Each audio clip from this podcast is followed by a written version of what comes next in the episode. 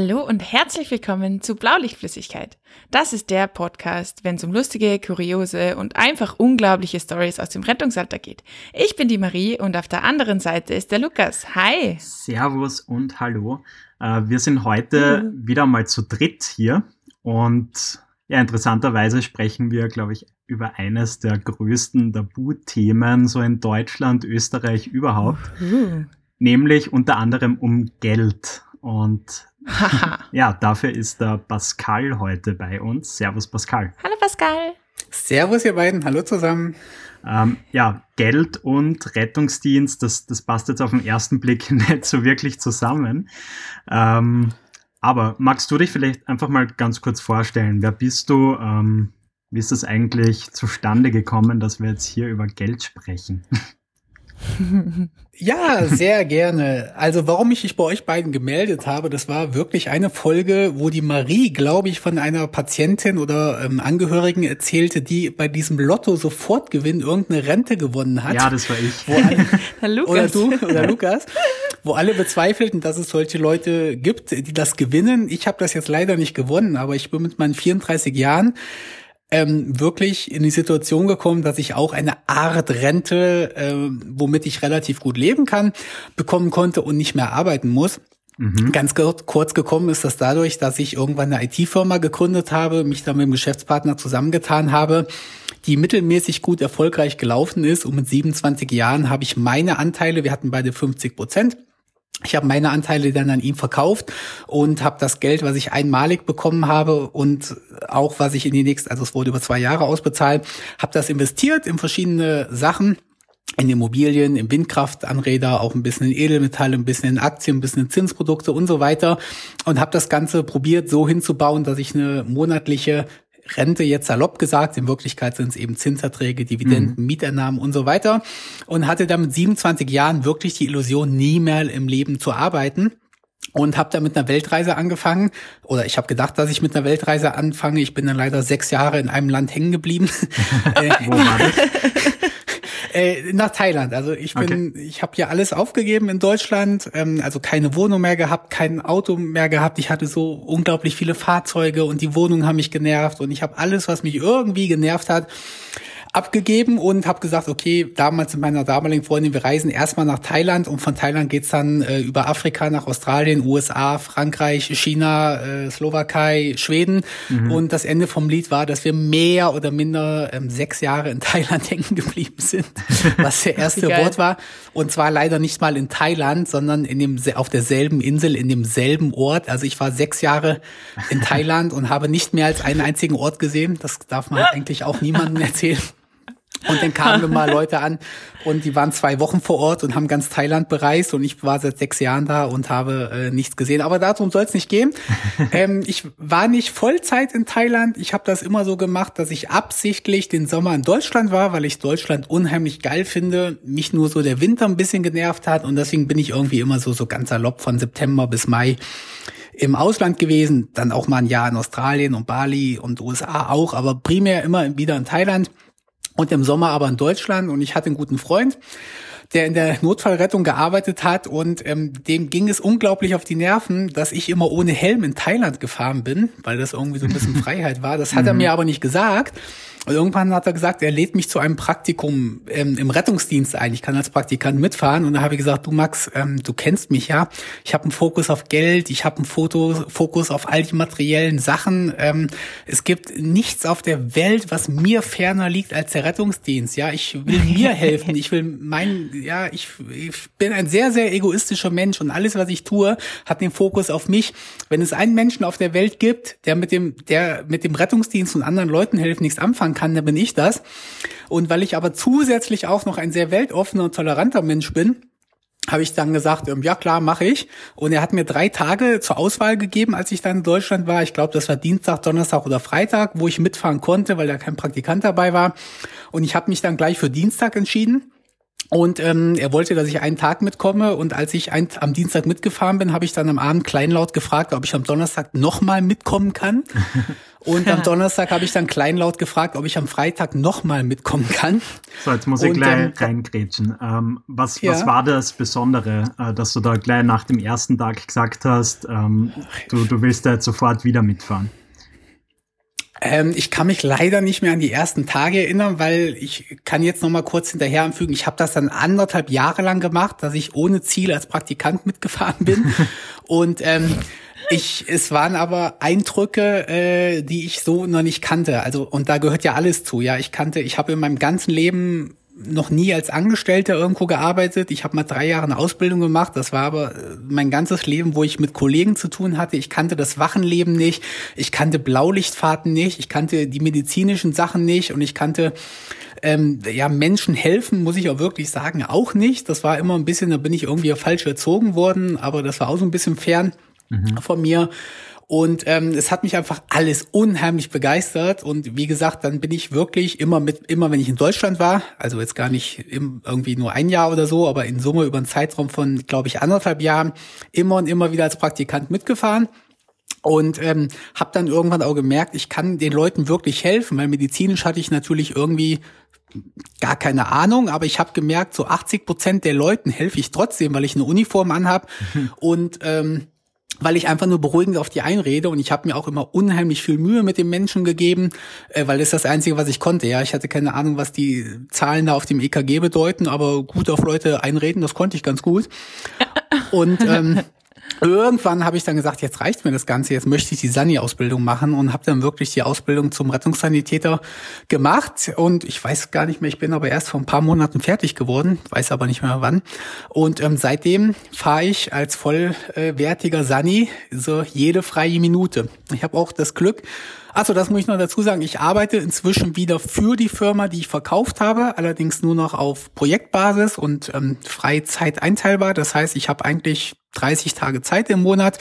Jetzt in der Corona-Situation sowieso. Mhm. Aber auch sonst habe ich viel Zeit und nutze eigentlich jede freie, jeden freien Tag, den ich kann, um irgendwie ähm, als Sani zu arbeiten. Und das ist eine der, ich habe schon viele Ausbildungen gemacht, ähm, viele, wo ich mir auch, wo ich einen Einblick in die in die Berufe quasi bekommen habe. Aber ich muss sagen, dass für mich Sani oder die Rettung wirklich einer der geilsten Berufe ist, den ich in meinem ganzen Leben kennengelernt habe. Vom Gesamtpaket her. Jetzt hast du am Anfang gesagt, dass dich dein Freund äh, als sehr selbstzentrierter Mensch beschrieben hat, ähm, der eigentlich nur auf sich selbst geschaut hat. Äh, jetzt hast du dann mit der Rettung angefangen und hast gesehen, dass es doch was Schönes, anderen Menschen zu helfen und das zurückzugeben.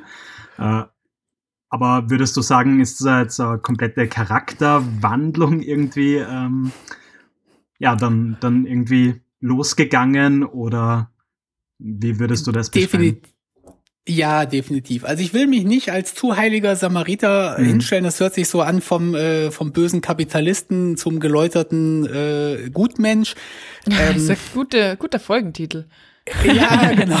äh, ist nicht so, aber ich sag mal so, dass ich mein ganzes ähm, ja, Verhalten, also ich war ja jetzt früher auch nicht, äh, es gibt ja nicht nur schwarz oder weiß, ja, aber es war schon definitiv, dass ich primär egozentrisch und egoistisch war mhm. und das hat sich jetzt definitiv auch verschoben und ich muss sagen, ähm, ich nehme mir raus zu sagen, dass ich diese diesen Job auch mache, weil er mir unglaublich gut tut, weil ähm, ich habe halt auch die letzten sieben, acht Jahre stand ich auf der Sonnenseite des Lebens und wenn man eben sieben Jahre lang sich zwischen Sauna, Pool, Champagner, ähm, Porsche fahren, Flugzeug fliegen, Sylt, Mallorca, Thailand immer nur hin und her reist, dann verliert man irgendwie so, ob man will oder nicht, so ein bisschen den Bezug zur Basis. Und ähm, es erdet mich unheimlich, ähm, den Job zu machen.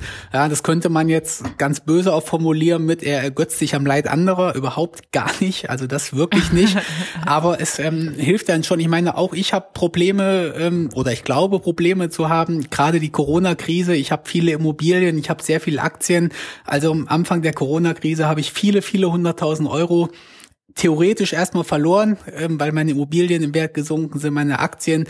Dann wirst du auch so, so einen Tag, wo du denkst, mh, hm, schon blöd, dass jetzt 300.000, 400.000 mit einem Schnipp weg sind. Und dann fährst du einen Tag Rettung und dann denkst du immer so, du hast immer noch keine Probleme. Du bist kerngesund und ähm, du wirst auch, egal wie viel Geld du jetzt verloren hast, hast du immer noch genug Geld für Essen, Trinken und Wohnung. Mhm. Und ähm, es gibt Leute, die, die wirklich Probleme haben und ähm, es macht mir auch unglaublich viel Spaß, den Menschen zu helfen. Allerdings achte ich auch so ein bisschen drauf, ähm, also wenn ich an die Arbeit gehe, dann probiere ich immer, dass alle Menschen, die mit mir zu tun haben, einen guten Tag haben und dass ich bei jedem so ein gutes Gefühl hinterlasse. Das sind natürlich Ach, das primär die Patienten, aber ich probiere das halt auch so bei den Kollegen. Also es ist mir echt unglaublich wichtig, dass wenn ich an die Arbeit komme, dass ich weiß, der Kollege sagt, ähm, ist, ist nicht scheiße mit dem Pascal zu fahren und dann mache ich auch gerne mal, weil, sind wir mal ehrlich, ich mache das einmal die Woche oder so, ich kann mir den Rücken ruhig ein bisschen mehr kaputt machen als die Kollegen, die das 40 Jahre lang fünfmal die Woche machen, weil ich regeneriere mich auch. Wenn du dich jetzt mal verhebst, dann tut mir das einen Tag weh, aber dadurch, dass ich drei Tage danach mhm. ähm, wieder Sport mache oder zu Hause sitze, Spitze erholt sich mein Rücken. Auch wenn der Kollege sich aber am Montag den Rücken anknackst, am Dienstag das nochmal ein bisschen ausdehnt, dann hat er am Mittwoch wirklich eine ausgebildeten Rückenschmerzen. Und deswegen probiere ich, ich probiere das zwar immer so ein bisschen zu verheimlichen, weil ich halt äh, auch nicht so als, äh, ja, ist halt doof, wenn du der bist, der immer die Wache putzt und immer die Klamotten verräumt und immer die Sonderaufgaben nochmal extra macht, obwohl es eigentlich noch nicht nötig wäre, weil dann wirst du vielleicht doch blöd angeguckt. Deswegen probiere ich so ein paar Sachen auch irgendwie heimlich zu machen. Ähm, irgendwie mal die, die Umkleide außerplanmäßig durch, na, durchzuputzen nicht, aber die Klamotten zu verräumen oder irgendwie sowas. Und ich denke mal einfach, ist mir unheimlich wichtig, dass mein Chef, meine Kollegen und aber auch die Patienten sagen, wow, wenn der Pascal kommt, ähm, ich will zumindest keine schlechten Feelings hinterlassen. Das ist mir ah, so das Wichtigste. Wie, wie, wie kann man sich das dann vorstellen? Führst du da jetzt eine Art äh, Doppelleben, blöd gesagt? Oder wissen deine Kollegen, ähm, was, was da alles so im, in deinem echten Leben quasi abläuft? Redest du mit denen oder versuchst du das eigentlich da komplett äh, zu trennen? Weil ich kann mir vorstellen, ähm, das wird zu vielen Problemen führen. Ist so, also ich nenne das immer Rollen, in die ich gerade schlüpfe und ich kann dir sagen, wenn ich meine Uniform anhabe oder an der Arbeit bin, dann ähm, bin ich ein sehr anderer Mensch, als wenn ich privat mit meiner Freundin, ich sag jetzt mal ganz salopp, im Porsche Cabrio umherfahre. Ähm, und ja, also wie gesagt, ich bin in meinen Rollen definitiv drin. Ich rede offen und gerne und Kollegen, die mich was fragen, kriegen auch eine ehrliche Antwort. Ich würde jetzt nie anlügen, aber ich bin nicht der Typus, äh, mit dem du ins Auto steigst, äh, zum ersten Mal eine Schicht fährst und ich erzähle dir irgendwie alles so. Also gerade vor zwei Tagen bin ich mit einer Kollegin gefahren, die ich noch nie vorher gesehen habe, die auch anscheinend noch nie meinen Namen gehört hat. Und ähm, dann können wir auch einen zehn Stunden Dienst verbringen und sie weiß hinterher immer noch nicht mehr, außer dass ich Informatiker bin. Okay. Und ähm, fertig, ja. Also ich habe auch zwei Autos, zum, also ich habe mehr Autos, aber zwei, die so entgegenstehen. Das eine ist ein Smart, der ist schon ein bisschen älter. Ich glaube, der ist nur 2000 Euro oder so wert. Und auf der anderen Seite habe ich auch einen neuen Porsche Cabrio Mhm. für 100.000 Euro oder ein bisschen mehr. Und ich probiere zum Beispiel auch, ich bin noch nie mit dem Porsche an die Wache gefahren, ähm, obwohl eigentlich 80 Prozent meiner Kollegen wissen, dass ich den Porsche habe, aber das wäre jetzt sowas, das würde dem Chef ein blödes Gefühl geben, das würde den Kollegen blödes Gefühl, oder zumindest bilde ich mir ein, dass das den Kollegen blödes Gefühl geben würde. Es ist eigentlich schon irgendwie schlimm genug, dass die wissen, dass ich den Job da aus Spaß mache und ähm, dass ich das Geld gar nicht brauche und manchmal auch äh, ja, wenn es schlecht läuft, äh, das, was ich im Monat verdiene, am Freitagabend irgendwie im Restaurant verjubelt habe, weil ich gut drauf war. Ich finde das schon selber so ein bisschen blöd, aber wie gesagt, ich probiere das eben damit zu kompensieren, dass ich ein guter Kollege bin, dass ich mir für nichts zu schade bin. Ja, ich äh, desinfiziere den RTW ohne zu mohren. Ich fahre jeden Einsatz. Ich stehe jetzt nie auf und sage, oh mein Gott, doof, das ist eine KTW-Fahrt oder oh mein Gott, schon wieder die Adresse. Also das ist mir unheimlich wichtig, dass ich da irgendwie nie so, weil ich meine, die Kollegen habe ich Verständnis für, wenn man den Job Vollzeit macht und sagt, jetzt muss ich schon wieder wegen so einer Kacke dahin fahren. Mhm. Aber bei mir ist das halt was anderes. Ja, ich mache das voller Imbrunst und ich will den Job auch gut machen und deswegen lasse ich mir da auch äh, weniger Anführungszeichen zu Schulden kommen und probiere aber auch, ähm, dass die Kollegen nicht ein blödes Gefühl haben. Also es ist, meine okay. Kollegen sind mir unglaublich wichtig und ich weiß gar nicht, wahrscheinlich sagen die sich auch, es ist mir vollkommen egal, mit was ein scheiß Auto der Pascal an die Arbeit kommt. Wahrscheinlich ist es so rum, aber ich selber mache es auch so, wenn ich unterwegs bin und ich muss danach zur Arbeit, dann fahre ich doch nochmal nach Hause, wechsle den Porsche gegen den Smart und fahre mit dem Smart zur Arbeit. Okay, ähm, ich frage nämlich deshalb, weil ich habe auch einen Kollegen, der ist Unternehmer und der hat dann auch begonnen, mit seinem Audi RS6 äh, in die Dienststelle zu fahren. Und du hast halt automatisch, also wie du auch schon gesagt hast, Leute einfach gehabt, die ein schlechtes Gefühl einfach neben ihm haben, weil sie sich das vielleicht selber nicht kaufen können. Aber du hast auch extrem gemerkt, äh, dass du viele Schnorrer sozusagen anziehst, ähm, die jetzt das Geld von dem haben möchten oder was spendiert bekommen möchten oder das vielleicht sogar als, wie soll ich sagen, quasi seine Pflicht sehen, dass der jetzt irgendwie die Jause in der Mittagspause übernimmt oder so. Ähm, hast du da negative Erfahrungen gemacht oder? Äh, in der Tat passiert das, dass ich immer mal wieder um Geld nennen wir es angebettelt werden. Aber ich muss auch sagen, dass ich dieses Problem noch nie an der Arbeit hatte. Ich bin auch ein mittelgroßzügiger Mensch. Ähm, ich habe ja auch viel Zeit, deswegen backe ich eigentlich sehr oft Kuchen und bringe die mit an die Arbeit. Mhm. Ich fahre auch häufiger privat an die Dienststelle und ähm, bringe die Pfandflaschen einfach weg, dass die und kaufe den Kollegen Kaffee und Milch davon. Und da rechne ich auch mal großzügig und bezahle auch mal ein, zwei Kaffee mehr und schaue aber, dass das irgendwie nicht rauskommt. Ähm, aber ich habe jetzt noch nie äh, das andersrum erlebt. Also da wollte okay. auch noch nie einer was haben und ich glaube, ich habe auch immer alles Geld für Mittagessen und so bekommen. Also nee, das klappt da eigentlich. Kann ich definitiv das, nicht sagen. Okay. Das ist total witzig, ähm, weil du sagst, Lukas, dass da die Leute ja komisches Gefühl haben. Also wir haben natürlich auch ein paar Leute jetzt hier bei der Rettung, die, wo man einfach weiß, eben auch, ob das an den Autos ist oder ob man mit denen mal spricht oder so, die einfach besser verdienen. Ähm, und bei uns ist es wirklich so, wenn du die Uniform anhast, bist du einfach Sunny. Und Echt, okay? da spielt es einfach überhaupt keine Rolle, was für, was du, was du verdienst oder was du in deinem Brotjob machst. Das ist scheißegal. Da kommt es im Endeffekt, du bist jetzt Sunny und du machst das freiwillig und deswegen bist du genauso viel wert wie wer, der halt jetzt äh, ganz wenig verdient. So sollte also es bei uns ist auch das ja null Thema. Ja. Ja, was ja, du da ansprichst, voll. Marie, äh, das ist guter Punkt. Also das ist auch einer der Punkte, warum ich diesen Job so verdammt liebe, weil es irgendwie eine große Familie ist und weil du in der Uniform wirklich äh, gleich bist. Ja, also ich werde ja. nicht besser oder niemand wird irgendwie besser oder schlechter dargestellt und man erwartet was und das war's dann aber auch irgendwie nicht mehr und nicht weniger. Und ich muss sagen, dass ich so vom Gesamtgefühl her, also ich bin ja manchmal auch mit äh, ich nenne sie jetzt mal ganz salopp Millionärsfreunden unterwegs mit wirklich reichen Leuten oder mit viel akademischen Leuten und so weiter. Und ich muss echt sagen, so vom Gefühl her fühle ich mich auf der Wache mit diesen Leuten ähm, am wohlsten, weil ich habe das Gefühl, ich meine, die auf der Wache, äh, der Job zielt irgendwie viele skurrile Gestalten an und da zähle ich mich als allererstes zu. Äh, und ich muss aber sagen, dass dies für mich die normalsten Menschen sind, die mit Ecken und Kanten und nicht diese, äh, ja, nennen wir es jetzt mal, ich hoffe, die Millionärsfreunde hören diese Folge nicht, diese Heuchler, die irgendwie, wo einfach nichts ehrlich ist und äh, es häufig nicht so stimmt, ja. Ähm, wenn du jetzt okay. gerade von diesen Millionärsfreunden redest, wissen die, dass du ähm, freiwilliger Sani bist? Oder schlüpfst ähm, du da ja, wieder also, in eine Rolle und sagst, ähm, dort bist du dann wieder ja quasi einer von denen? Ich äh, mache das genauso. Ich bin das da keinem auf die Nase und ich muss sagen, ich werde sehr oft gefragt, hey, warum machst du diesen Mist? Du äh, könntest doch in der Zeit, wo du als Sani arbeitest, das Vielfache verdienen und warum und ähm, es ist ja auch immer dieses Klischee, warum lässt du dir auf die Hand kacken und kotzen? Ja, ich meine, das ist ja das, was zumindest mir immer mhm. angeheftet wird. Äh, aber wir drei wissen ja nun, dass Sunny Sein wirklich ähm, was anderes ist. Und äh, ich fahre halt sau gerne motorisierte Sachen, äh, LKWs oder kleine LKWs jetzt und irgendwie sowas. Ich fass, ich lerne Natürlich. sau gerne. Und ich muss sagen, dass mir diese medizinische Kram, der liegt mir nicht super leicht. Also ich habe da wirklich Schwierigkeiten, die medizinischen Sachen hinzubekommen und zu lernen. Ähm, ja, aber der Rest, ähm, gut, die meisten verstehen das dann irgendwie auch, dass ich das ganz salopp gesagt als Hobby und als Freizeitbeschäftigung mhm. unter anderem mache. Ähm, wir haben ja in der Community auch einen Aufruf gestartet, äh, wo dir ja auch viele Fragen gestellt wurden. Also einiges hast du jetzt eigentlich yes. schon, glaube ich, sehr ausführlich beantwortet. Ähm, was auch noch eine sehr häufige Frage war, das, das war so das Thema, ähm, unterstützt du deine Wache, deine Dienststelle ähm, auch noch finanziell? Also eine Frage war zum Beispiel, hast du denen schon einmal einen neuen RTW gekauft?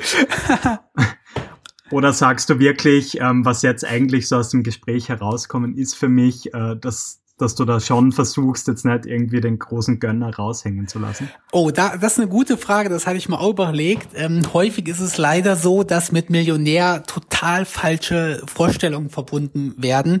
Äh, also wenn du Millionär mhm. googelst und dann siehst du die Yachten und die Ferraris und so weiter, also da muss ich sagen, ähm, da reicht mein Geld wirklich ganz lange nicht für. Und wenn ich so ein RTW kaufen würde, ähm, würde das auch äh, wirklich Einschnitte in meinen Finanzen mit sich bringen. Also, also ich benutze mein Geld nicht. Also alles Geld, was ich damals vor sieben Jahren bekommen habe, das gibt es heute noch. Davon ist kein einziger Euro weniger geworden. Und ich lebe also nur von diesen Erträgen daraus. Und das kann ich auch ganz offen sagen. Ich habe vier bis 5.000 netto im Monat bis zu mein Lebensende. Also ohne, dass mein Vermögen weniger wird. Und ähm, von diesen 4.000, 5.000 Euro ähm, äh, da kann ich jetzt einfach auch keine RTWs kaufen. Ich meine, brauche ich nichts sagen. 4.000, 5.000 mhm. ist ein Haufen Geld dafür, dass man überhaupt nichts tun muss und ähm, ist auch alles super, aber ich kann jetzt definitiv keinen äh, wirklichen Millionärs-Lifestyle führen. Also dadurch, dass ich wieder auf Projektbasis aktuell arbeite, ähm, gönne ich mir dann solche Sachen wie den Porsche oder eine neue Rolex-Uhr oder kaufe eine neue Wohnung, um meine langfristige Einnahmen zu erhöhen. Das ist ja aktuell möglich, weil ich dieses Projekt habe, aber prinzipiell mit 27, wo ich meine Firma verkauft hat, waren es 4.000, 5.000, wo ich dann eben mein Leben und zum Teil das meiner Freundin mitfinanziert habe, weil, ja, wenn ich nach Thailand verreisen will, Frauen, oder was heißt Frauen, aber meine Frauen waren meistens nicht reich, dass ich sie, äh, dass sie dann Schnappatmung incoming. Äh, ja, sorry. Wir haben noch eine andere User-Frage bekommen, die ich auch wahnsinnig spannend äh, äh, gefunden habe und die, glaube ich, auch in diese, in diese Kerbe reinschlägt von vorher noch. Und zwar ähm, wollte, wollte einer von unseren Hörern wissen, äh, wie man sich selber da Grenzen setzt und wie man, wie man beschließt, das gönne ich mir heute und das gönne ich mir nicht.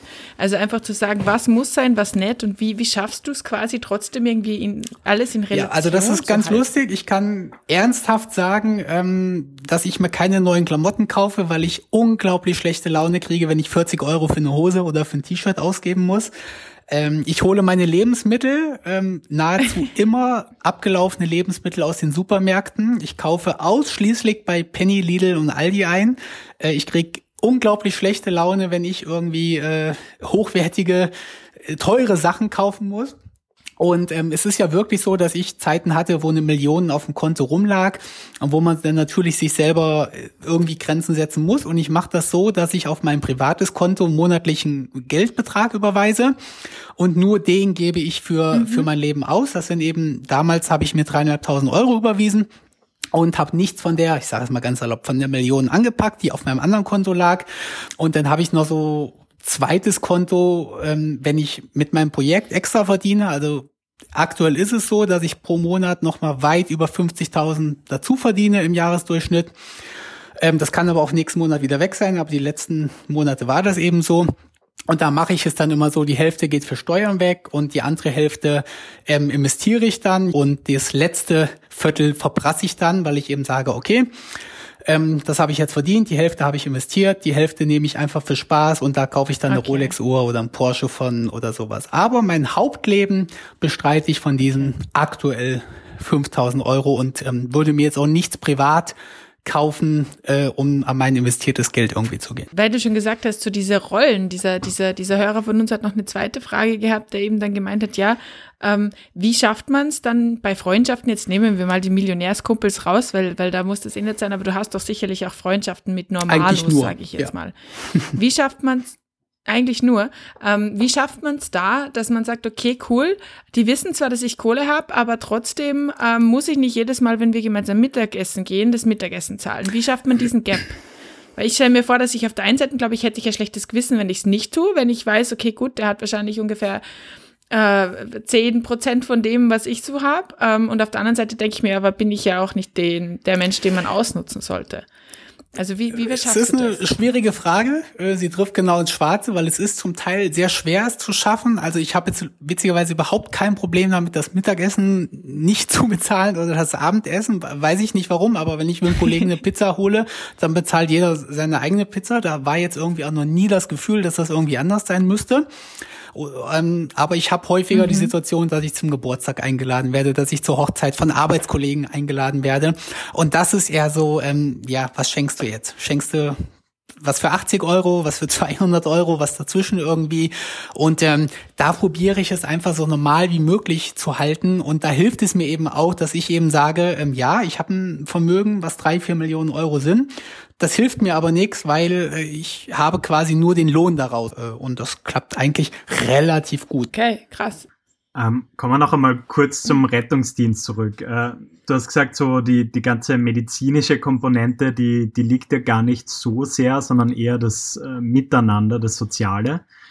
Ähm, genau, also würdest du sagen, dass, dass das so das Ganze ausmacht, dass du einfach mit Leuten reden kannst, äh, dass, dass du die begleiten kannst, äh, ins Krankenhaus, egal wohin. Ähm, oder was macht für dich jetzt die Faszination auf? Kannst du das vielleicht kurz zusammenfassen? Ja, kurz. Also mir liegt es unheimlich gut, diese Abwechslung. Ich bin kein Mensch mehr, der sich viele, viele Stunden auf dieselbe Sache konzentrieren kann und in der Rettung wechselst du zwischen Wache sein, Wache aufräumen, Einsatz fahren, leichter Einsatz, kritischer Einsatz. Ähm, das mag ich aus meiner Sicht sehr gerne und ich kann meine Sunny-Sachen ja natürlich schon, so wie man es erwartet, aber jetzt, es gibt ja Sunnys, die sind durchaus fünfmal so gut, wie man von ihrer Qualifikation erwarten könnte. Das bin ich einfach definitiv nicht.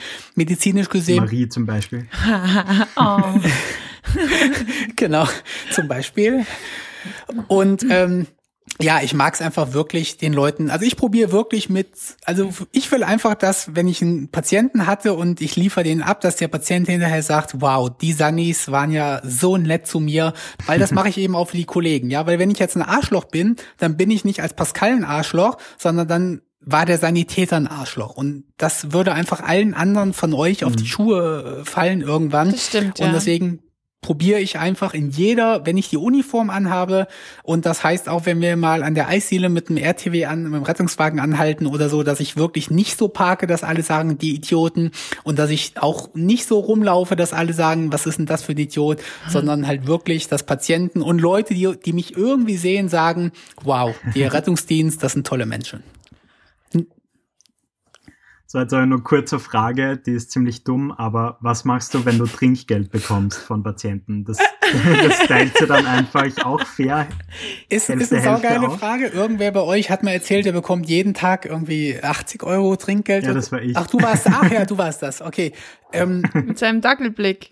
Ich muss sagen, obwohl wir uns häufig wirklich so unglaublich Mühe geben, bekommen ich zumindest so unglaublich selten Trinkgeld. Also lass es vielleicht, keine Ahnung, zehnmal gewesen sein in meinem Leben, in meinem Sunny-Leben oder so. Wow, okay. Und ich muss sagen, das wurde immer aufgeteilt. Also ich bin es nie, der es bekommt. Es sind irgendwie, weil ich bin ja nur Fahrer, mhm. von daher bekommt es immer mein Kollege in die Hand gedrückt. Und okay. ich ähm, habe immer die Hälfte bekommen.